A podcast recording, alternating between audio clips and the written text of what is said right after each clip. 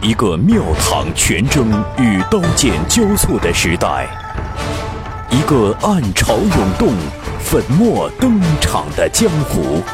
您正在收听到的是长篇玄幻小说《雪中悍刀行》，作者烽火戏诸侯，由大斌为您播讲。纵横中文网版权所有，喜马拉雅荣誉出品。《雪中悍刀行》第五十回。话说青鸟和九斗米老道士啊，各自持了个火把在前边带路。徐凤年呢，腋下夹着一整刀从晋三郎那儿榨取来的上等宣纸。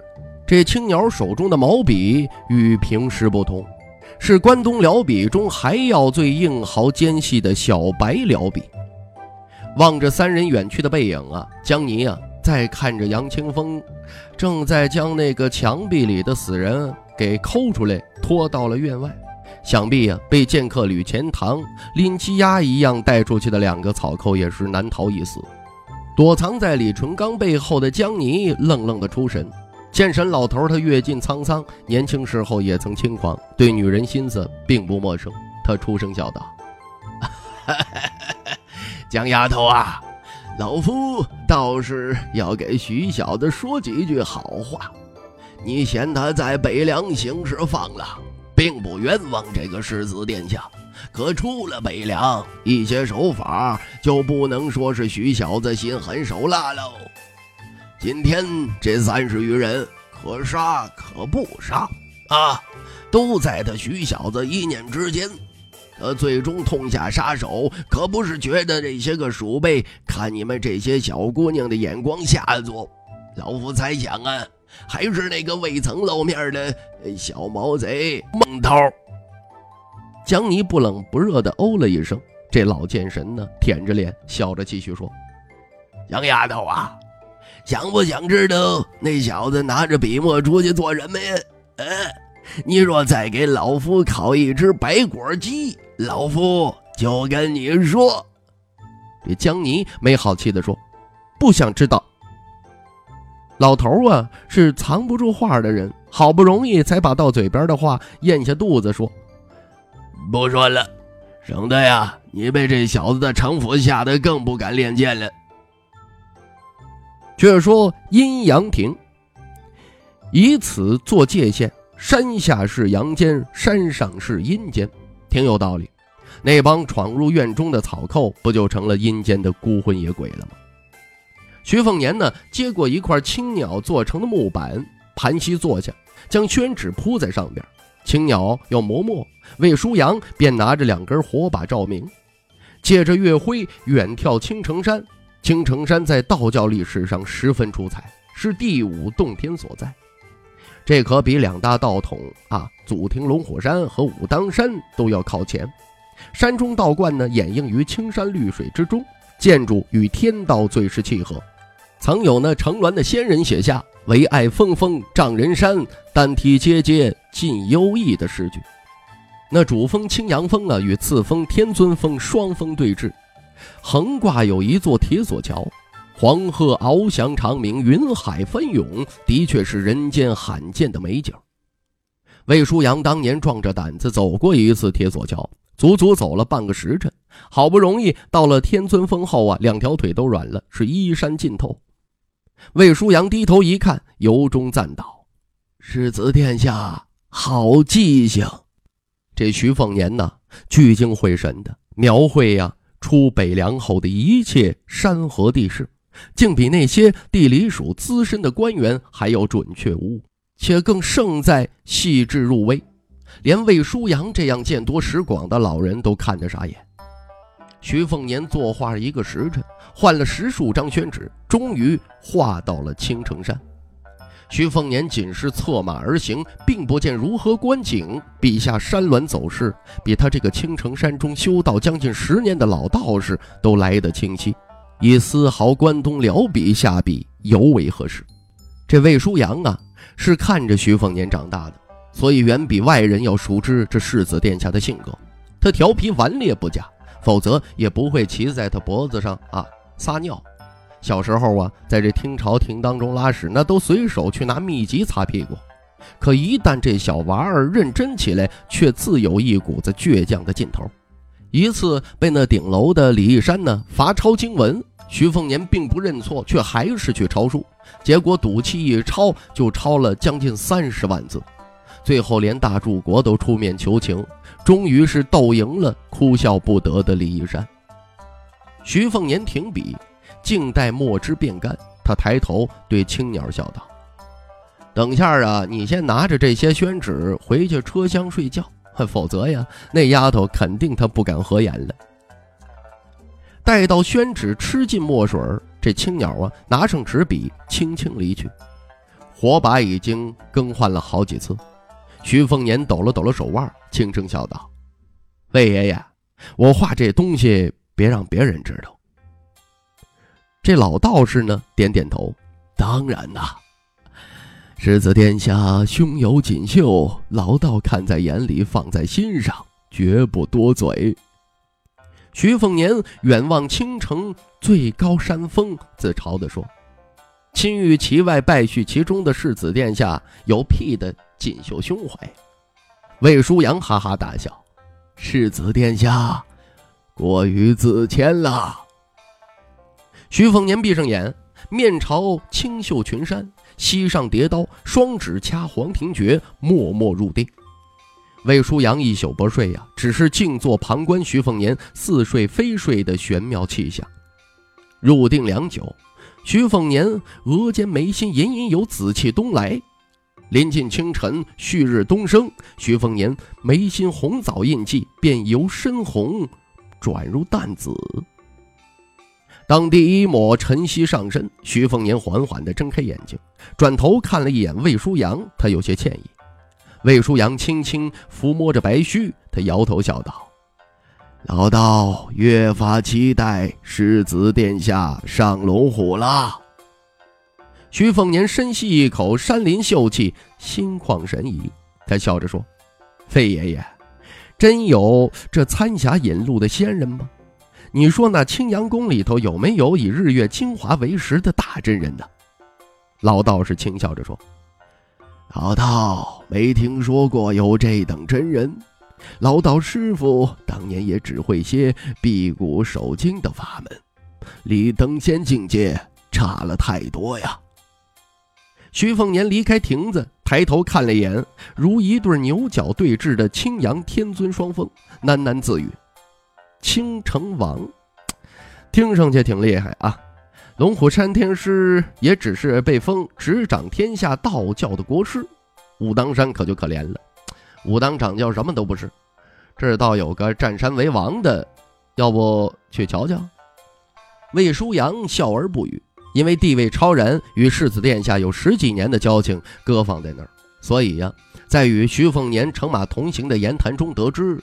这两鹅换黄门的闹剧，如今又看到这徐凤年以山川地理作图，十有八九啊是走到哪儿便要画到哪儿，那岂不是要画尽三千里成一线的锦绣江山呢？这条路会不会暗藏玄机呀？这九斗米老道不敢继续往下深究，放在心上就好，言多必失啊。北凉的文人狂士几乎都被大柱国杀鸡一般的拔去舌头。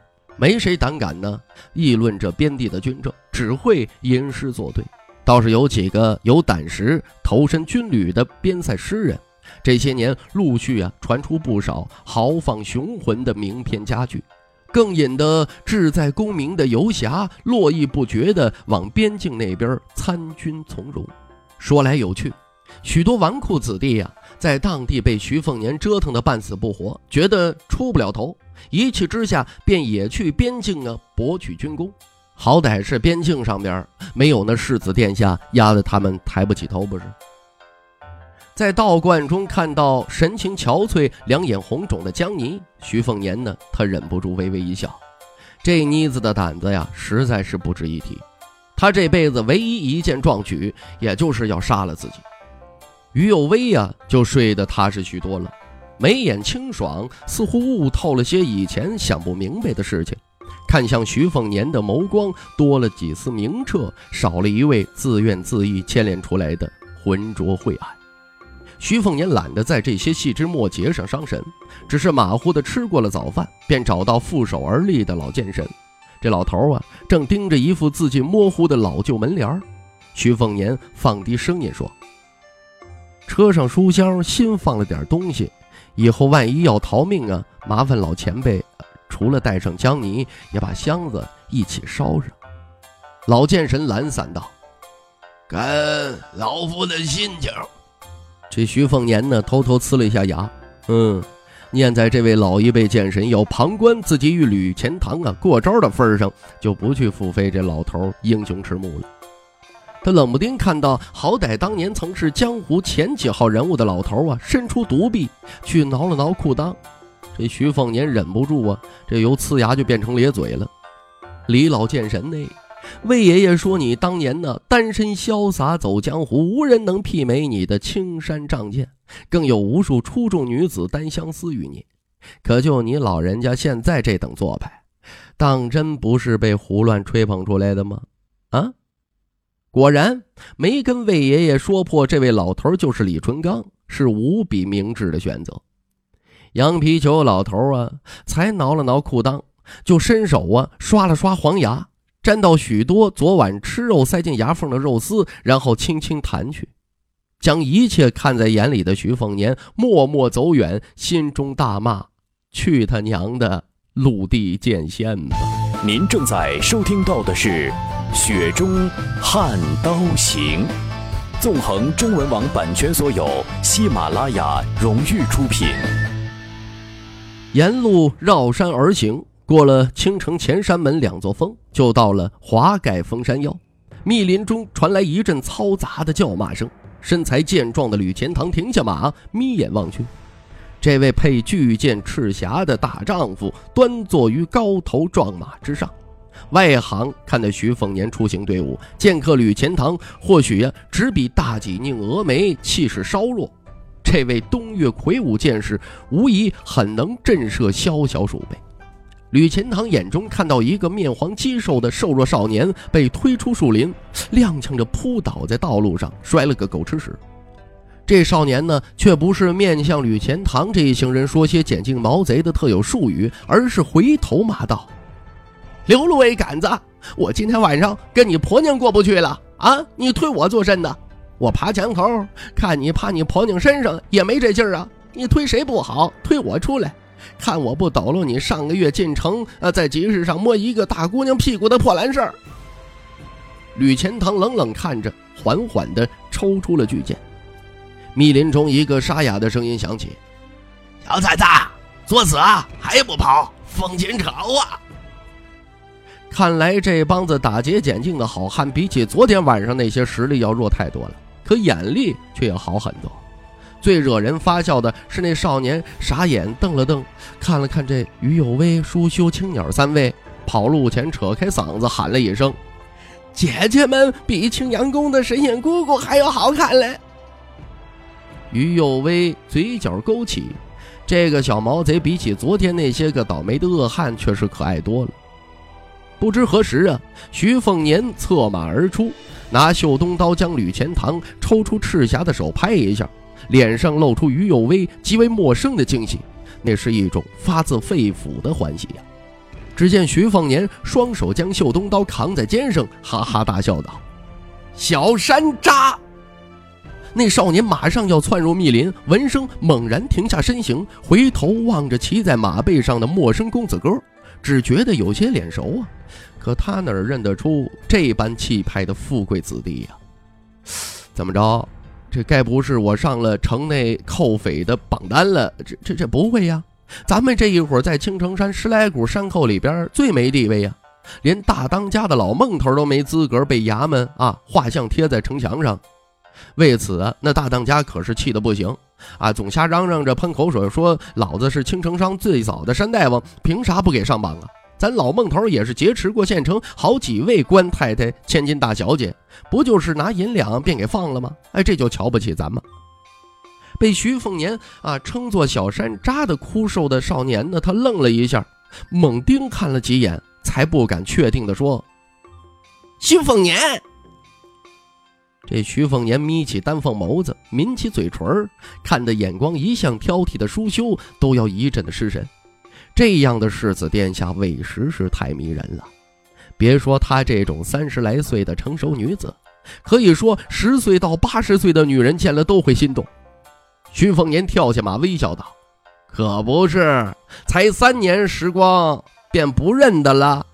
这少年呢，还真是一个呀不谙世事的初生牛犊。”当下他也顾不得什么，雀跃尖叫一声，跑向徐凤年，绕了两圈，是一脸的兴奋，伸手摸摸徐凤年的佩刀，再扯扯徐凤年锦衣华服的袖子，啧啧称奇。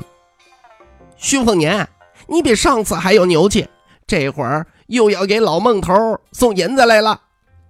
徐凤年丝毫不介意一身衣衫被摸的是尘土污垢，只是拿袖东轻轻敲了一下少年的脑袋，笑骂道。去去去！上次是被你们抢劫，这次换我打劫你们还差不多。密林中跳出十来号衣衫褴褛的毛贼，就没一个体重超过一百五十斤的啊，都穷酸的一塌糊涂啊！老老小小大多是踩着自己编织的草鞋，这少数几个手上有兵器的，那也只是提着不堪一击的木矛木棍，跟夜袭道观的那一伙相比呀，那是有天壤之别了。大当家的老孟头是个百十来斤重的干瘦老家伙，他揉了揉眼睛，好不容易辨认出这位公子是那当年呢被他追了半座山的徐凤年。在心惊胆战地看了看那几名骑骏马的威风护从，他小心翼翼地上前走上两步，他遥遥地说：“徐凤年，先说好，前些年在你身上挂来的银子都花光了。”老孟头只有命一条，要拿就拿去。皱一下眉头，老孟头就跟你姓。这徐凤年放眼望去，小山楂、胆小怕事的老孟头、最心疼媳妇的刘芦苇杆子啊、孔婆子等等，一张张熟悉的脸孔都还在，都还活着。徐凤年笑脸醉人，搂过小山楂的小身板子，他大声地说：“老孟头。”不是瞧你出息的啊！连寨子都被人夺了去，还跟我装英雄好汉呢！我日你仙人板板，甭跟我装蒜啊！去捡个靠水的地儿，我带你们吃顿饱的。老孟头怯生生地说：“徐凤娘，你该不会是做成了官衙的捕快，又来把我们一锅端了吧？”徐凤年瞪着眼睛骂道：“放你的屁！”爷这趟是来赏景来了，顺便呢看能否碰上你们。上山前还想你们是死了，现在一看也差不多。不是你这大当家当的，哎我都替你臊得很。老孟头手下芦苇杆子这帮毛贼轰然大笑，让本来就没啥威严的大当家呀，十分的脸皮没地方放了。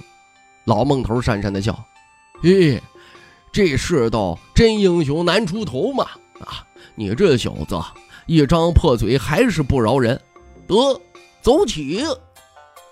于有为瞪大秋水眸子，舒修更是一张魅惑俏脸给僵硬了。江泥的小脑袋从帘子后头探出来，只觉得看不懂、想不明白啊。这老孟头啊，领路到了一个山清水秀的临水地方，有几栋可怜兮兮的潦草的茅屋，竹竿子上架着一些破烂衣衫。这若算是占山为王，这天底下还有谁乐意落草为寇啊？